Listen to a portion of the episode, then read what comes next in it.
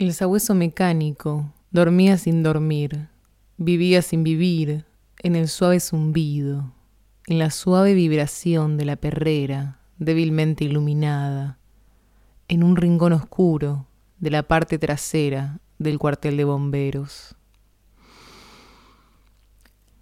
La débil luz de la una de la madrugada, el claro de luna enmarcado en el gran ventanal, tocaba algunos puntos del latón, el cobre y el acero de la bestia, levemente temblorosa.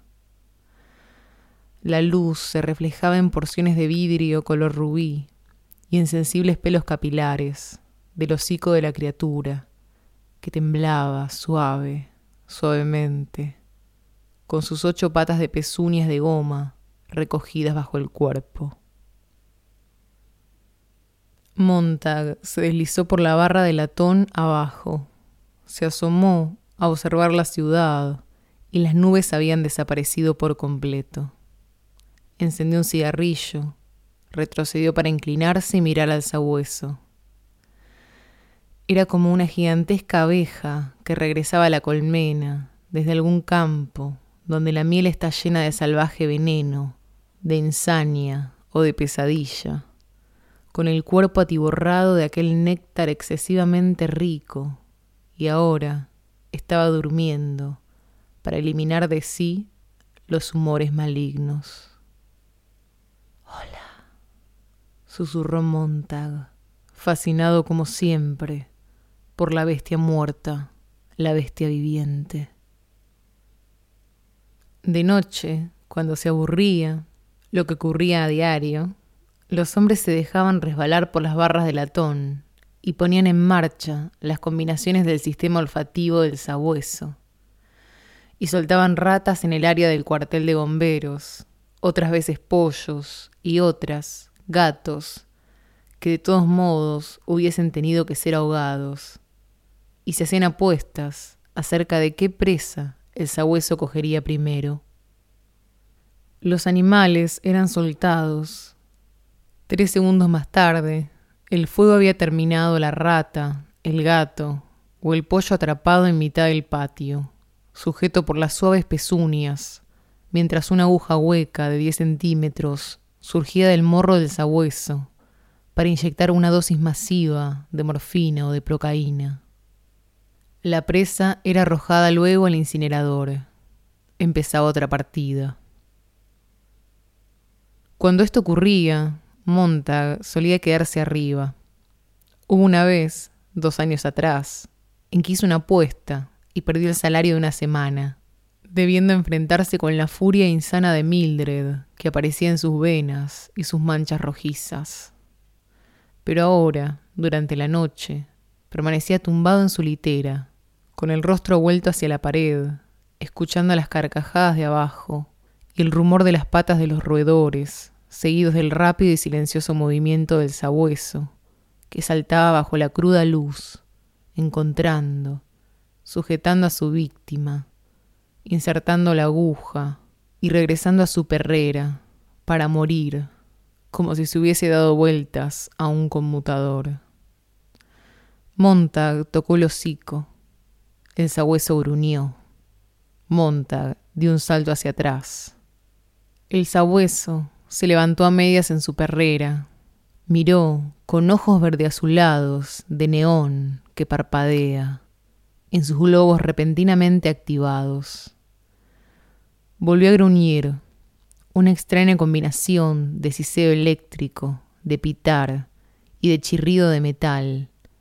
Un girar de engranajes parecían oxidados y llenos de recelo. No, no, muchacho, dijo Montag. El corazón le latió fuertemente. Vio que la aguja plateada asomaba un par de centímetros, volvía a ocultarse. Asomaba un par de centímetros, volvía a ocultarse. Asomaba, se ocultaba. El gruñido se acentuó. La bestia miró a Montag. Este retrocedió. El sabueso adelantó un paso en su perrera, Montag cogió la barra de metal con una mano. La barra, reaccionando, se deslizó hacia arriba y silenciosamente le llevó más arriba del techo, débilmente iluminada. Estaba tembloroso y su rostro tenía un color blanco verdoso. Abajo, el sabueso había vuelto a agazaparse sobre sus increíbles ocho patas de insecto y volvía a ronronear para sí mismo, con sus ojos de múltiples facetas en paz. Montag esperó junto al agujero a que se calmaran sus temores. Detrás de él, cuatro hombres jugaban a los naipes, bajo una luz con pantalla verde, situada en una esquina. Los jugadores lanzaron una breve mirada a Montag, pero no dijeron nada. Solo el hombre que llevaba el casco de capitán y el signo de cenit en el mismo habló por último, con curiosidad, sosteniendo las cartas en una de sus manos, desde el otro lado de la larga habitación. Montag. No le gusto a ese, dijo Montag. ¿Quién? ¿Al sabueso? El capitán estudió sus naipes. Olvídate de ello. Ese no quiere ni odia simplemente funciona. Es como una lección de balística. Tiene una trayectoria que nosotros determinamos. Él la sigue rigurosamente. Persigue el blanco, lo alcanza y nada más. Solo es alambre de cobre, baterías de carga y electricidad. Montag tragó saliva. Sus calculadoras pueden ser dispuestas para cualquier combinación tantos aminoácidos, tanto azufre, tanta grasa, tantos álcalis. ¿No es así? Todos sabemos que sí. Las combinaciones químicas y porcentajes de cada uno de nosotros están registrados en el archivo general del cuartel, abajo. Resultaría fácil para alguien introducir en la memoria del sabueso una combinación parcial, quizá un toque de aminoácido, eso explicaría lo que el animal acaba de hacer. Ha reaccionado contra mí. Diablos, exclamó el capitán. Irritado, pero no completamente furioso, solo con la suficiente memoria para gruñirme al tocarlo. ¿Quién podría haber hecho algo así? preguntó el capitán. Tú no tienes enemigos aquí, Guy. Que yo sepa, no, Mañana haremos que nuestros técnicos verifiquen al sabueso. No es la primera vez que me ha amenazado, dijo Montag. El mes pasado ocurrió dos veces. Arreglaremos esto, no te preocupes.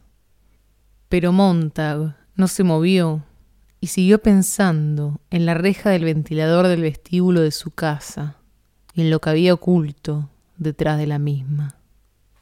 Si alguien del cuartel de bomberos estuviese enterado de lo del ventilador, ¿no podría ser que se lo contara al sabueso? El capitán se acercó al agujero de la sala y lanzó una inquisitiva mirada a Montag. Estaba pensando, dijo Montag, ¿en qué está pensando el sabueso mecánico, ahí abajo, toda la noche? ¿Está vivo de veras? Me produce escalofríos. Él no piensa nada que no deseemos que piense. Es una pena, dijo Montag, con voz queda, porque lo único que ponemos en su cerebro es cacería, búsqueda y matanza. Qué vergüenza que solamente haya de conocer eso. Beatty resopló amablemente. Diablos, es una magnífica pieza de artesanía, un proyectil que busca su propio objetivo y garantiza el blanco cada vez. Por eso, no quisiera ser su próxima víctima, replicó Montag. ¿Por qué? ¿Te remuerde la conciencia acerca de algo? Montag levantó la mirada con rapidez. Beatty permanecía allí, mirándole fijamente a los ojos, en tanto que su boca se abría y empezaba a reír con suavidad. Uno, dos, tres, cuatro, cinco, seis, siete días, y cada vez que él salía de la casa, Clarice estaba por allí, en algún lugar del mundo. Una vez, Montag la vio sacudiendo un nogal, otra, sentada en el césped, tejiendo un jersey azul. en tres o cuatro ocasiones encontró un ramillete de flores tardías en el porche de su casa, o un puñado de nueces en un pequeño saquito, o varias hojas otoñales pulcramente clavadas en una cuartilla de papel blanco sujeta a su puerta. Clarice le acompañaba cada día hasta la esquina. Un día llovía, el siguiente estaba despejado, el otro soplaba un fuerte viento, y el de más allá todo estaba tranquilo y en calma. El día siguiente a ese día en calma fue semejante a un horno veraniego, y Clarice apareció con el rostro quemado por el sol.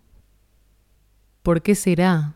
dijo él una vez en la entrada del metro, que tengo la sensación de conocerte desde hace muchos años. Porque le aprecio a usted, replicó ella, y no deseo nada suyo, y porque nos conocemos mutuamente. Me hace sentir muy viejo y parecido a un padre. ¿Puede explicarme por qué no tiene ninguna hija como yo si le gustan tanto los niños? Lo ignoro. Bromea usted. Quiero decir... Monta cayó y meneó la cabeza. Bueno, es que mi esposa, ella nunca ha deseado tener niños. La muchacha dejó de sonreír. Lo siento, me había parecido que se estaba burlando de mí. Soy una tonta. No, no, replicó Montag. Ha sido una buena pregunta. Hace mucho tiempo que nadie se interesaba por mí para hacérmela. Una buena pregunta. Hablemos de otra cosa. ¿Ha olido alguna vez unas hojas viejas? ¿Verdad que huelen a cinamomo? Tome, huela. Caramba, sí, en cierto modo, parecen cinamomo. Clarice le miró con sus transparentes ojos oscuros. Siempre parece ofendido. Es que no he tenido tiempo. ¿Se fijó en los carteles alargados, tal como le dije? Creo que sí, sí. Montag tuvo que reírse. Su risa parece mucho más simpática que antes. ¿De veras? Mucho más tranquila. Montag se sintió a gusto y cómodo. ¿Por qué no estás en la escuela? Cada día te encuentro agundeando por ahí. Oh, no me echan en falta, contestó ella. Creen que soy insociable, no me adapto. Es muy extraño. En el fondo, soy muy sociable. Todo depende de lo que se entienda por ser sociable, ¿no? Para mí, representa hablar de cosas como estas. Hizo sonar unas nueces que habían caído del árbol del patio. O comentar lo extraño que es el mundo. Estar con la gente es agradable, pero no considero que sea sociable reunir a un grupo de gente y después no dejar que hable. Una hora de clase TV, una hora de baloncesto, de pelota base o de carreras, otra hora de transcripción o de reproducción de imágenes, y más deportes.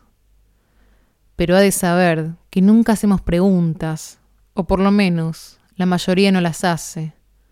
No hacen más que lanzarte las respuestas. ¡Sas! ¡Sas! Y nosotros sentados allí durante otras cuatro horas de clase cinematográfica. Esto no tiene nada que ver con la sociabilidad. Hay muchas chimeneas y mucha agua que emana por ellas, y todos nos decimos que es vino cuando no lo es.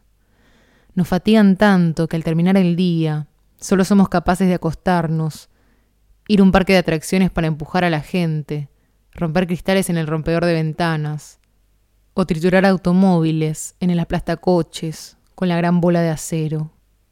Al salir en automóvil y recorrer las calles, intentando comprobar cuán cerca de los faroles es posible detenerte, o quién es el último que salta del vehículo antes de que se estrelle.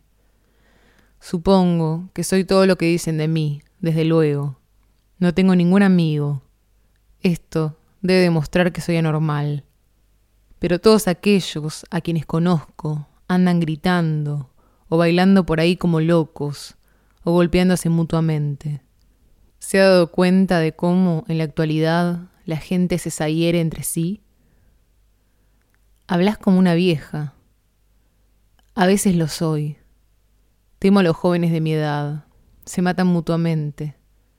¿Siempre ha sido así? Mi tío dice que no. Solo en el último año, seis de mis compañeros han muerto por disparo. Otros diez han muerto en accidente de automóvil. Les temo, y ellos no me quieren por este motivo. Mi tío dice que su abuelo recordaba cuando los niños no se mataban entre sí, pero de eso hace mucho, cuando todo era distinto. Mi tío dice que creían en la responsabilidad. Ha de saber que yo soy responsable. Años atrás, cuando me lo merecía, me azotaban. Y hago a mano todas las compras de la casa y también la limpieza.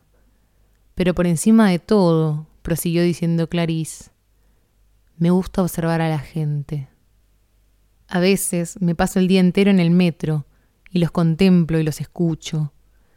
Solo deseo saber qué son, qué desean y a dónde van. A veces, incluso, voy a los parques de atracciones y monto en los coches cohetes, cuando recorren los arrabales de la ciudad a medianoche, y la policía no se mete con ellos, con tal de que estén asegurados, con tal de que todos tengan un seguro de diez mil, todos contentos. A veces me deslizo hurtadillas y escucho en el metro o en las cafeterías. ¿Y sabe qué? ¿Qué? La gente no habla de nada. ¿O de algo hablarán? No, de nada. Citan una serie de automóviles, de ropa o de piscinas y dicen que es estupendo. Pero todos dicen lo mismo y nadie tiene una idea original. En los cafés, la mayoría de las veces, funcionan las máquinas de chistes, siempre los mismos, o la pared musical encendida, y todas las combinaciones coloreadas suben y bajan, pero solo se trata de colores y de dibujo abstracto. ¿Y en los museos? ¿Ha estado en ellos? Todo es abstracto. Es lo único que hay ahora. Mi tío dice que antes era distinto. Mucho tiempo atrás, los cuadros algunas veces decían algo, o incluso representaban personas. Tu tío dice, tu tío dice, tu tío debe ser un hombre notable. Lo es, sí que lo es. Bueno, he de marcharme. Adiós, señor Montag. Adiós. Adiós.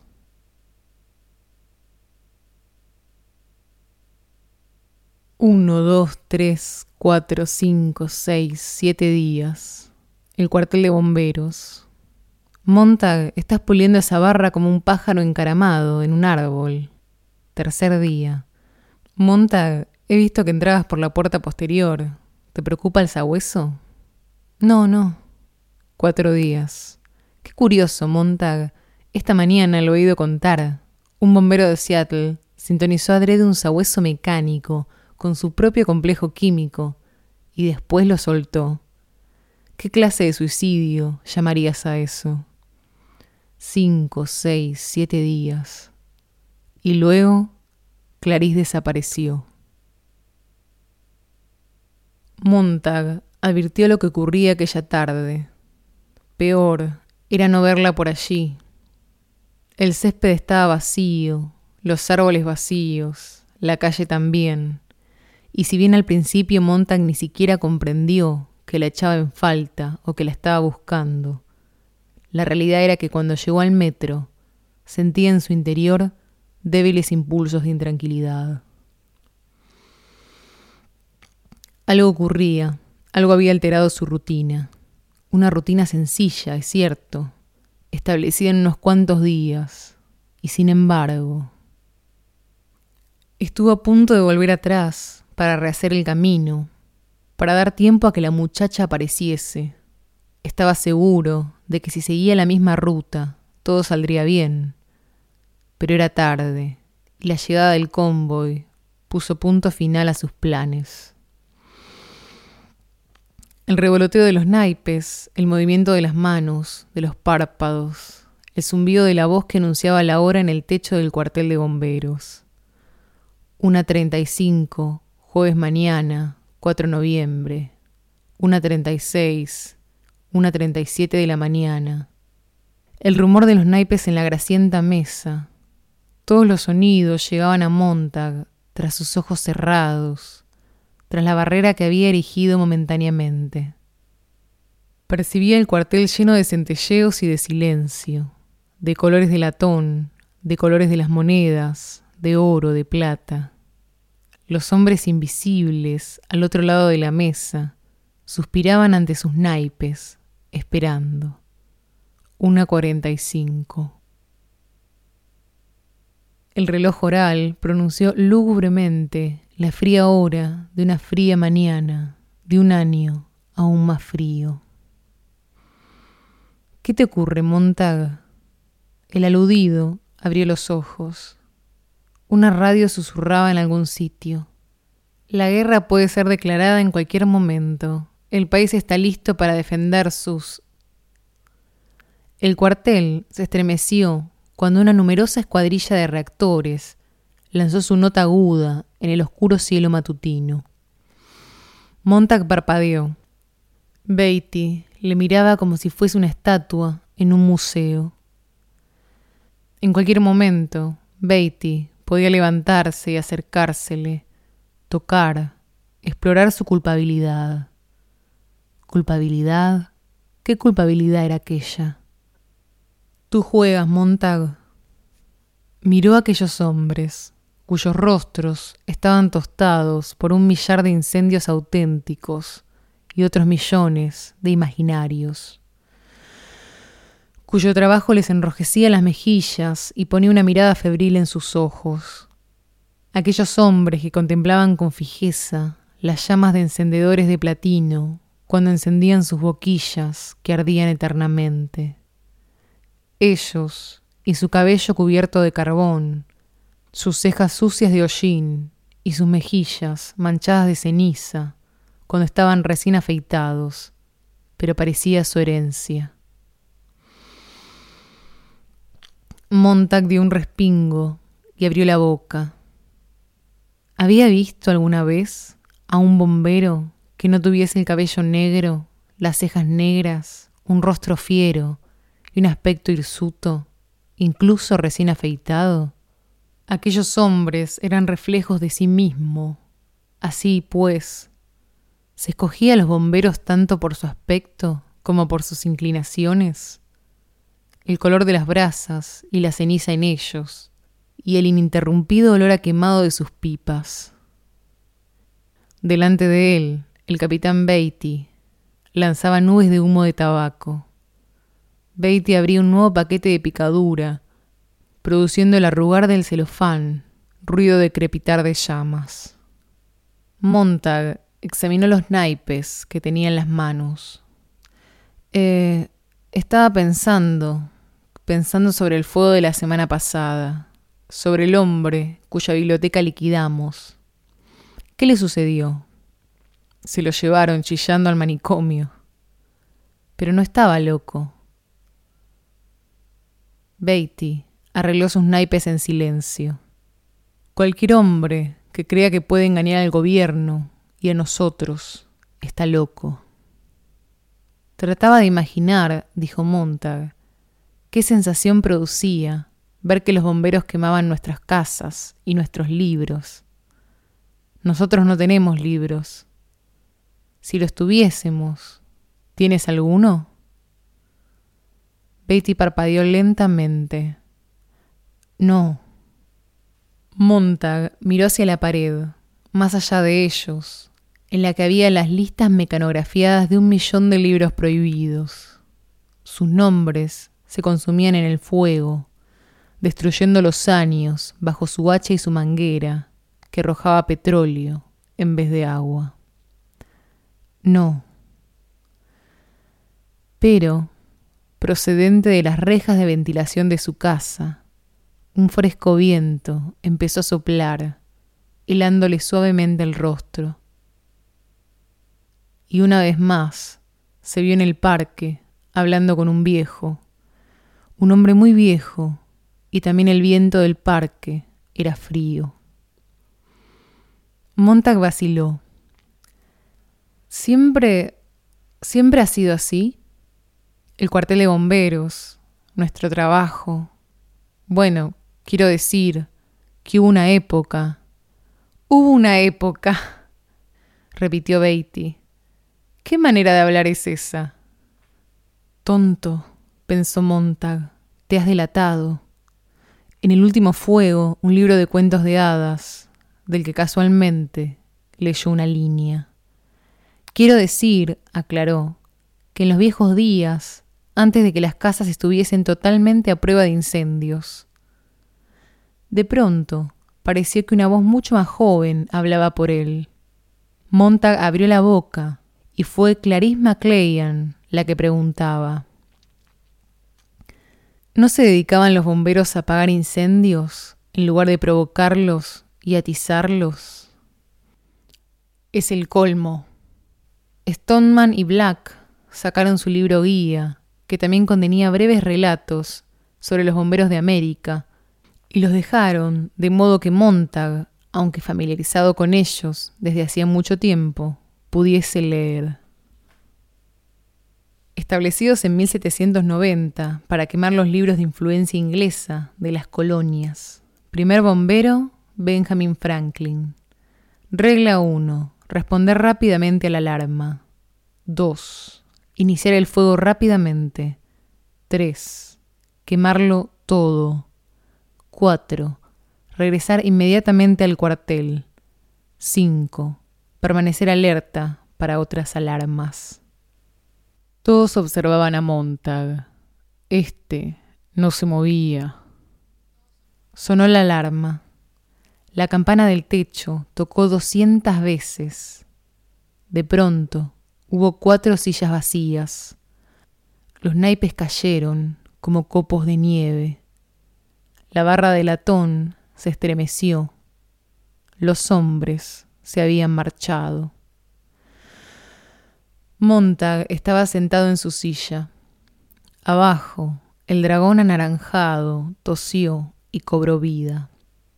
Montag se deslizó por la barra como un hombre que sueña. El sabueso mecánico daba saltos en su perrera, con los ojos convertidos en una llamarada verde. Montag, te olvidas el casco. El aludido lo cogió de la pared que quedaba a su espalda.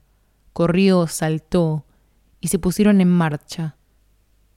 Con el viento nocturno martilleado por el alarido de su sirena y su poderoso retumbar metálico.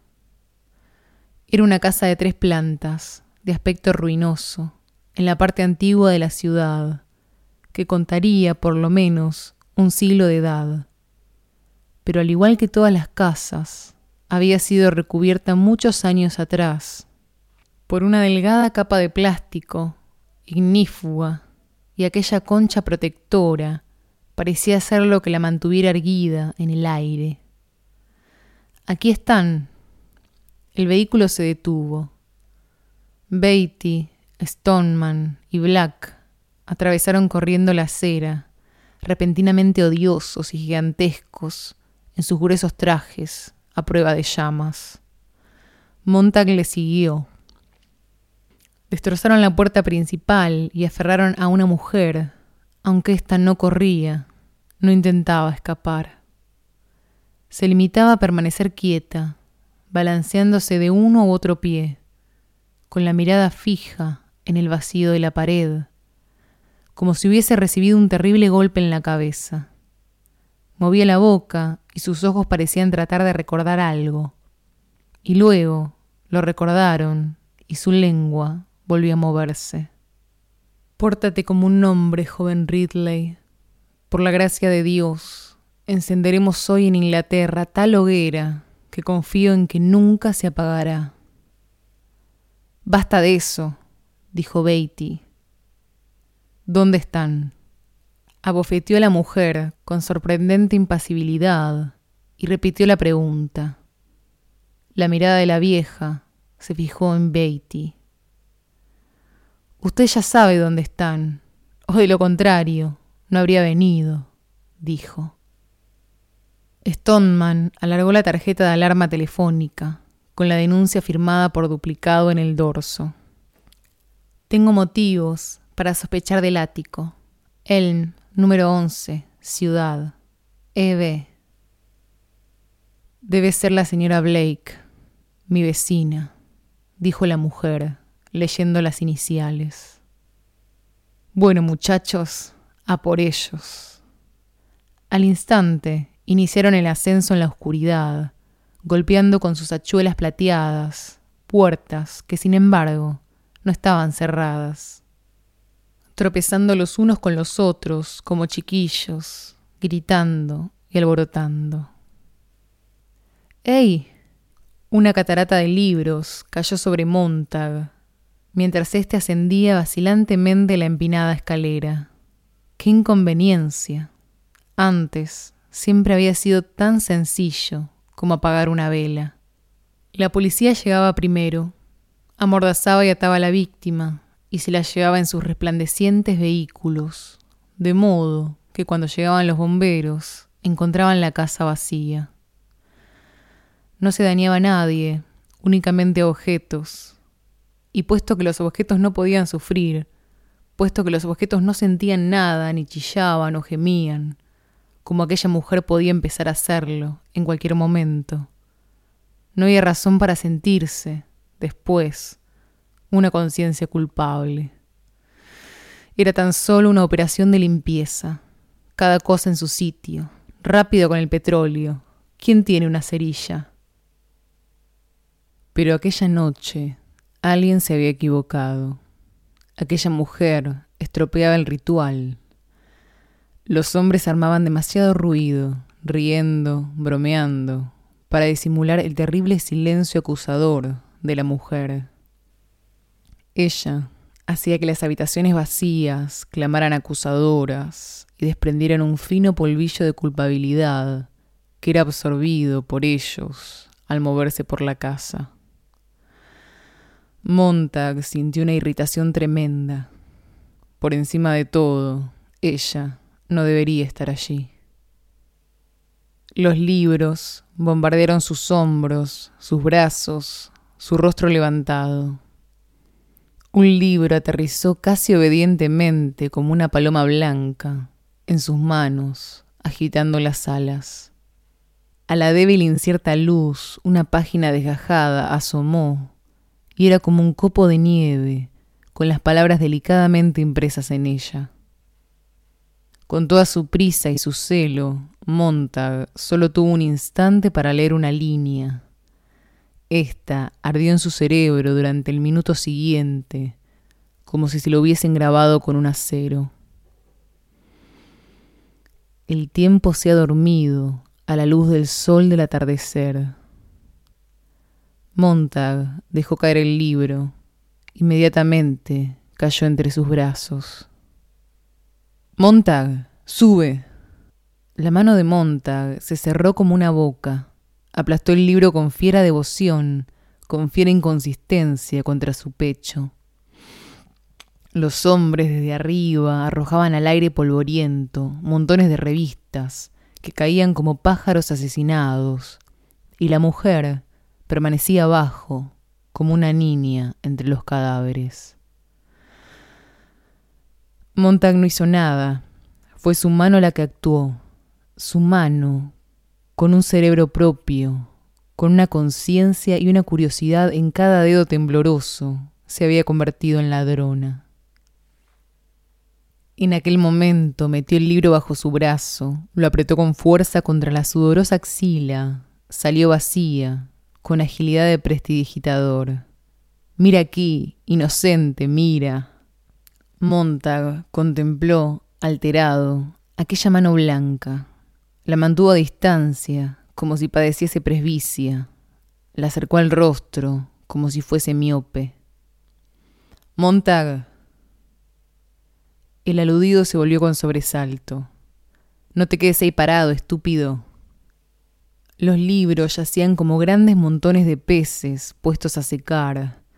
Los hombres bailaban, resbalaban y caían sobre ellos. Los títulos hacían brillar sus ojos dorados, caían, desaparecían. Petróleo.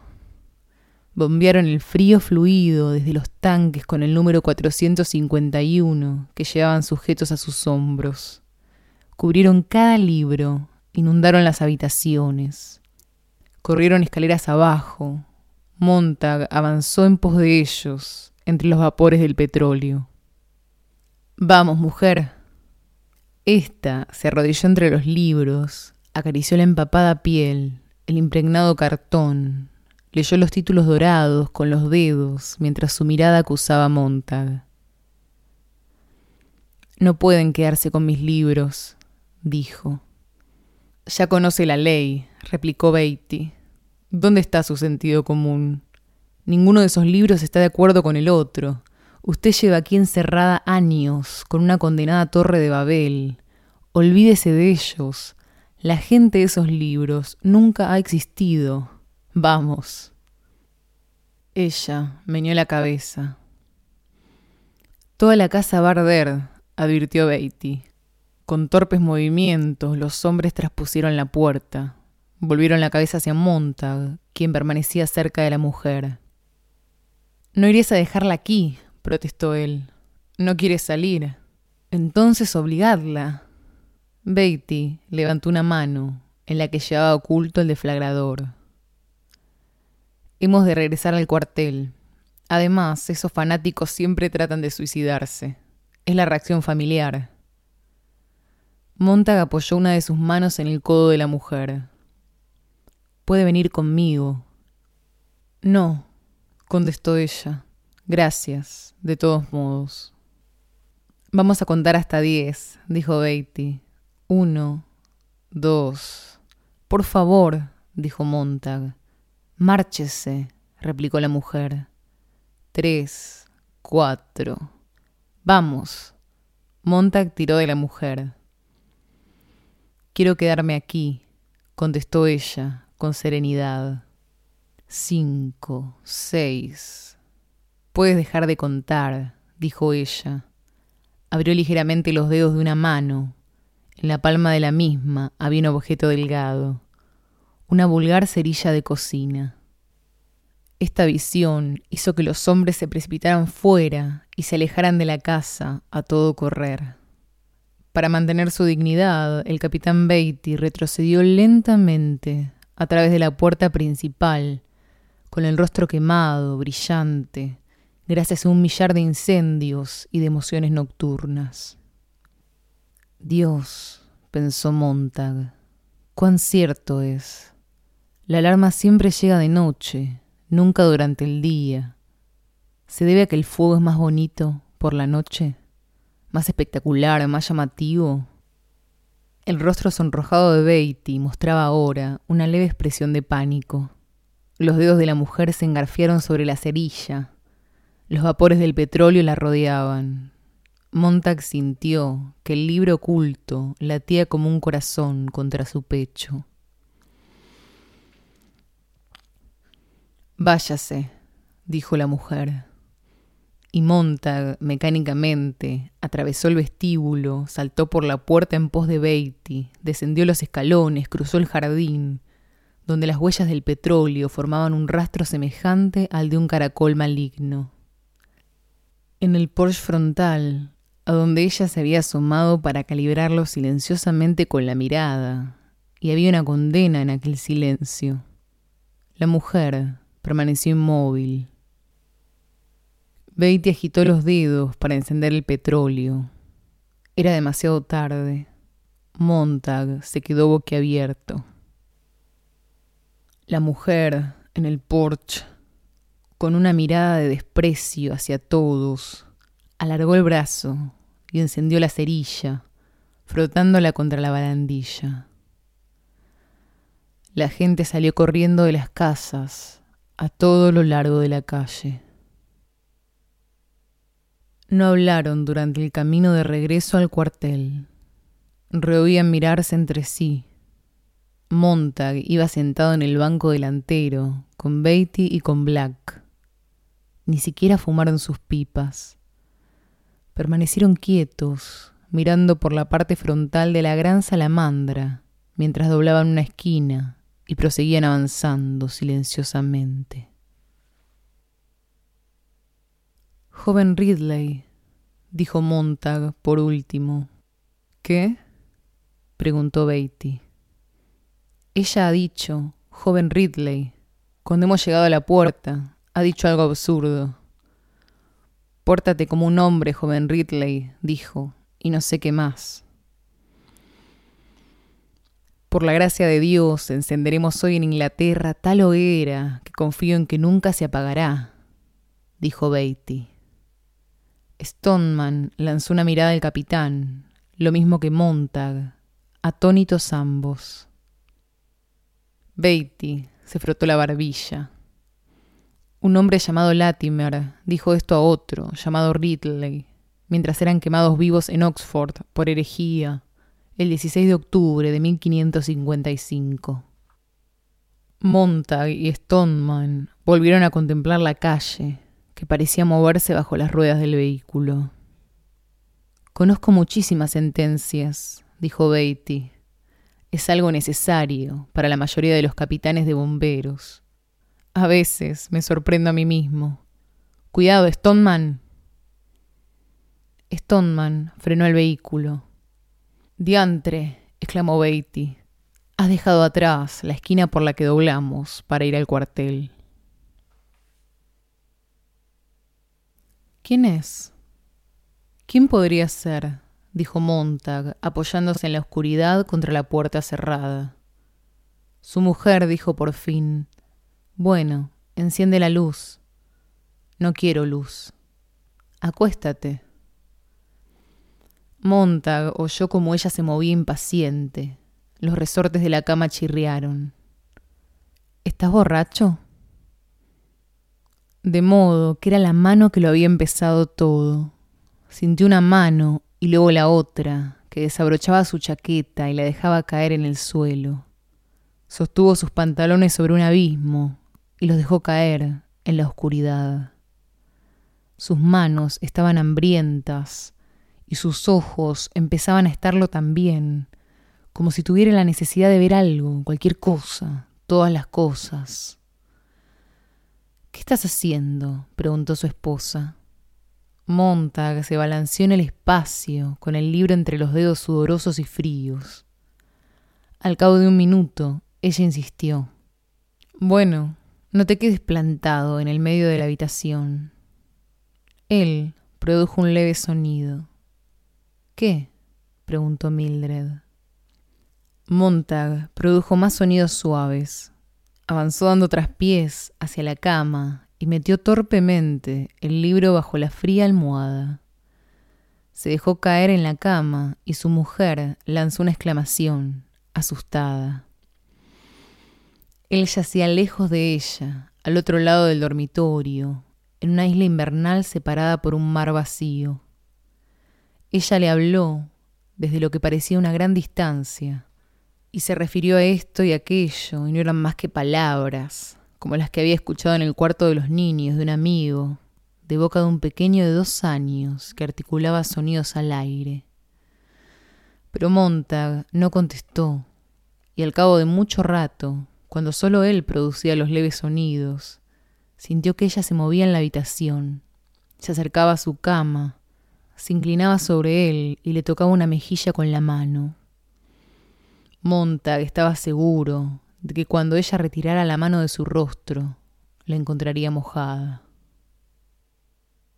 Más avanzada la noche, Montag miró a Mildred. Estaba despierta. Una débil melodía flotaba en el aire y su radio auricular volvía a estar enchufada a su oreja, mientras escuchaba a gente lejana, de lugares remotos, con unos ojos muy abiertos que contemplaban las negras profundidades que había sobre ella en el techo. ¿No había un viejo chiste acerca de la mujer que hablaba tanto por teléfono que su esposo, desesperado, tuvo que correr a la tienda más próxima para telefonearle y preguntar qué había para la cena? Bueno, entonces, ¿por qué no se compraba él una emisora de radio y hablaba con su esposa, ya avanzada la noche, murmurando, susurrando, gritando, vociferando. Pero, ¿qué le susurraría? ¿Qué le chillaría? ¿Qué hubiese podido decirle? Y de repente le resultó tan extraña que Monta no pudo creer que la conociese. Estaba en otra casa, Esos chistes que contaba la gente acerca del caballero embriagado, que llegaba a casa ya entrada la noche, abría una puerta que no era la suya, se metía en una habitación que no era la suya, se acostaba con una desconocida, se levantaba temprano y se marchaba a trabajar sin que ninguno de los dos hubiese notado nada. Milly susurró. ¿Qué? No me proponía asustarte. Lo que sí quiero saber es... Di, ¿cuándo nos encontramos? ¿Y dónde? ¿Cuándo nos encontramos para qué? preguntó ella. Quiero decir, por primera vez. Montag comprendió que ella estaría frunciendo el ceño en la oscuridad. Aclaró conceptos. ¿Dónde y cuándo nos conocimos? Oh, pues fue en... La mujer cayó. No lo sé, reconoció al fin. Montag sintió frío. ¿No puedes recordarlo? Hace mucho tiempo. Solo diez años. Eso es todo. Solo diez. No te excites. Estoy tratando de pensar. Mildred emitió una extraña risita que fue haciéndose más y más aguda. Qué curioso. Qué curioso no acordarse de dónde o cuándo se conoció al marido o a la mujer. Montag se frotaba los ojos, las cejas y la nuca con lentos movimientos. Apoyó ambas manos sobre sus ojos y apretó con firmeza, como para incrustar la memoria en su sitio. De pronto resultaba más importante que cualquier otra cosa en su vida saber dónde había conocido a Mildred. No importa. Ella estaba ahora en el cuarto de baño, y Montag oyó correr el agua y el ruido que hizo Mildred al beberla. No, supongo que no, dijo. Trató de contar cuántas veces tragaba y pensó en la visita de los dos operarios con los cigarrillos en sus bocas rectilíneas y la serpiente de ojo electrónico descendiendo a través de capas y capas de noche y de piedra y de agua remansada de primavera y deseó gritar a su mujer, ¿cuántas te has tomado esta noche? Las cápsulas. ¿Cuántas te tomarás después sin saberlo? Y seguir así, hora tras hora. Y quizás no esta noche, sino mañana, y yo sin dormir esta noche, ni mañana, ni ninguna otra durante mucho tiempo, ahora que esto ha empezado. Y Montag se le imaginó tendida en la cama, con los dos operarios erguidos a su lado, no inclinados con preocupación, sino erguidos, con los brazos cruzados. Y recordó haber pensado entonces que si ella moría, estaba seguro que no había de llorar,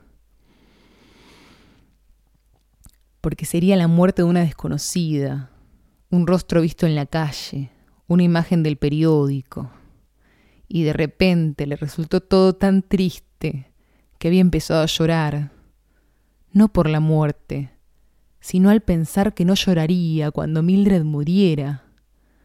Un absurdo hombre vacío junto a una absurda mujer vacía, en tanto que la hambrienta serpiente la dejaba aún más vacía.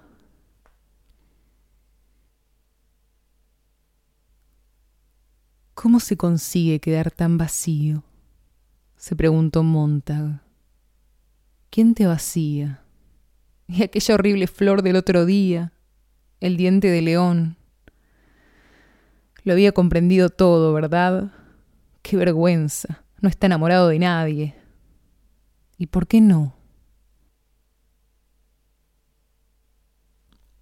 Bueno, ¿no existía una muralla entre él y Mildred, pensándolo bien?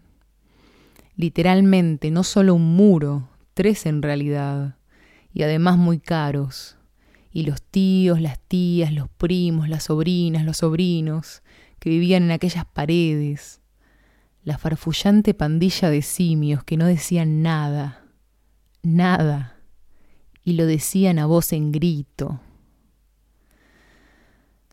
Desde el principio, Montag se había acostumbrado a llamar los parientes. ¿Cómo está hoy, tío Luis? ¿Quién? Tía Maud. En realidad, el recuerdo más significativo que tenía de Mildred era el de una niñita en un bosque sin árboles. Qué extraño. O más bien el de una niñita perdida en una meseta donde solía haber árboles. Podía percibirse el recuerdo de sus formas por doquier, sentada en el centro de la sala de estar. La sala de estar. Qué nombre más bien escogido. Llegara cuando llegara, allí estaba Mildred, escuchando cómo las paredes le hablaban. Hay que hacer algo. Sí, hay que hacer algo. Bueno, no nos quedemos aquí hablando. Hagámoslo. Estoy tan furioso que sería capaz de escupir. ¿A qué venía aquello? Mildred no hubiese sabido decirlo. ¿Quién estaba furioso contra quién? Mildred lo sabía bien. ¿Qué haría? Bueno, se dijo Mildred, esperemos y veamos. Él había esperado para ver. Una gran tempestad de sonidos surgió de las paredes. La música le bombardeó con un volumen tan intenso que sus huesos casi se desprendieron de los tendones Sintió que le vibraba la mandíbula, que los ojos retemblaban en su cabeza. Era víctima de una conmoción.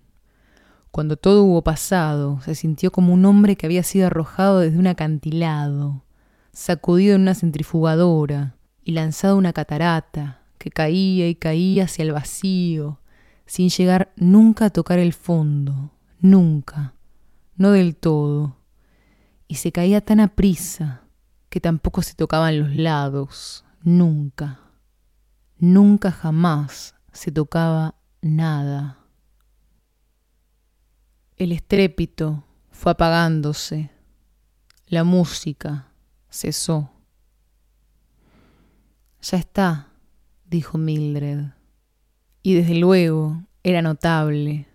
Algo había ocurrido, aunque en las paredes de la habitación apenas nada se había movido y nada se había resuelto en realidad.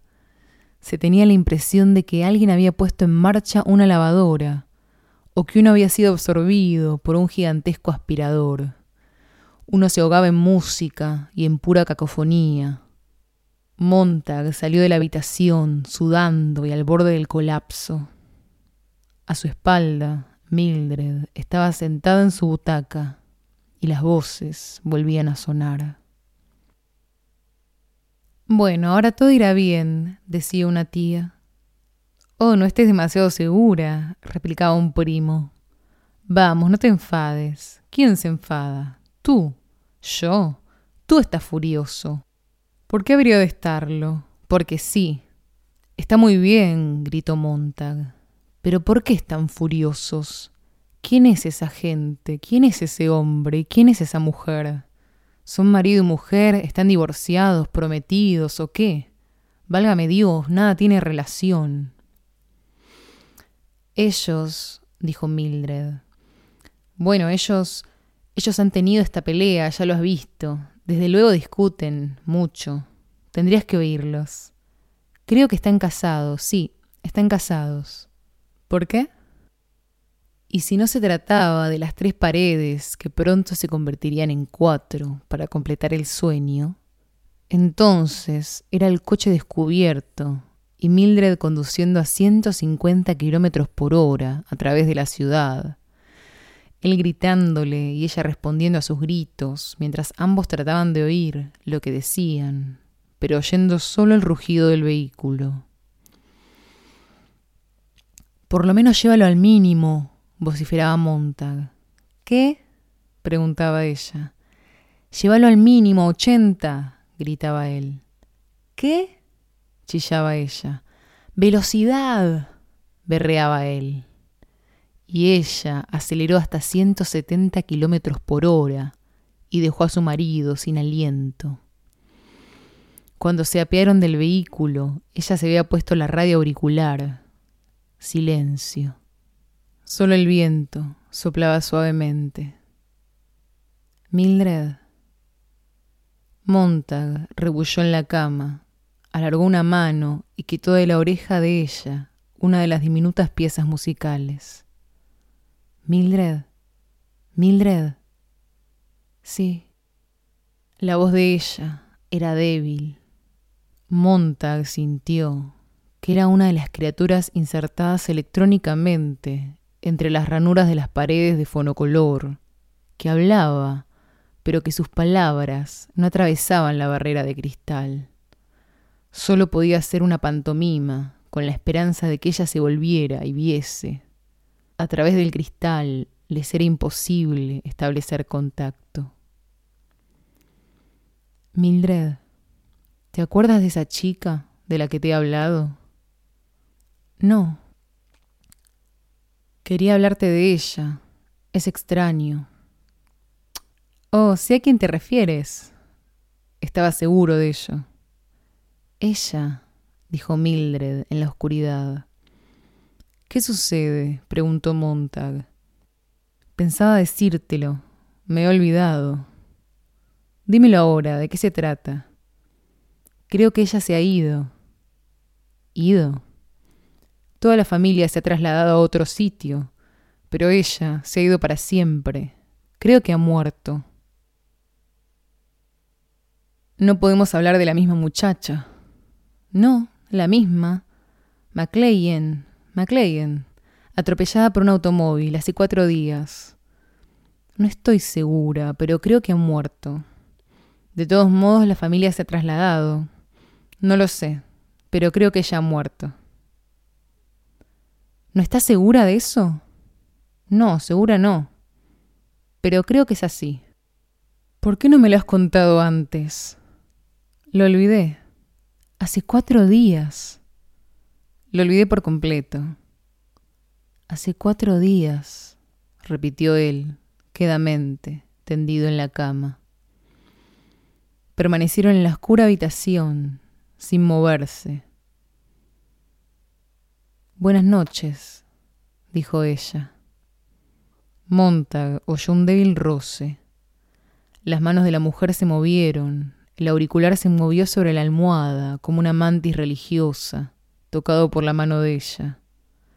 Después volvió a estar en su oído, zumbando ya. Montag escuchó y su mujer canturreaba entre dientes. Fuera de la casa, una sombra se movió, un viento otoñal sopló y amainó enseguida. Pero había algo más en el silencio que él oía. Era como un aliento exhalado contra la ventana. Era como si el débil oscilar de un humo verdoso luminiscente, el movimiento de una gigantesca hoja de octubre empujada sobre el césped y alejada. El sabueso, pensó Montag. Esta noche está afuera. Ahora está ahí fuera. Se abriese la ventana. Pero no la abrió.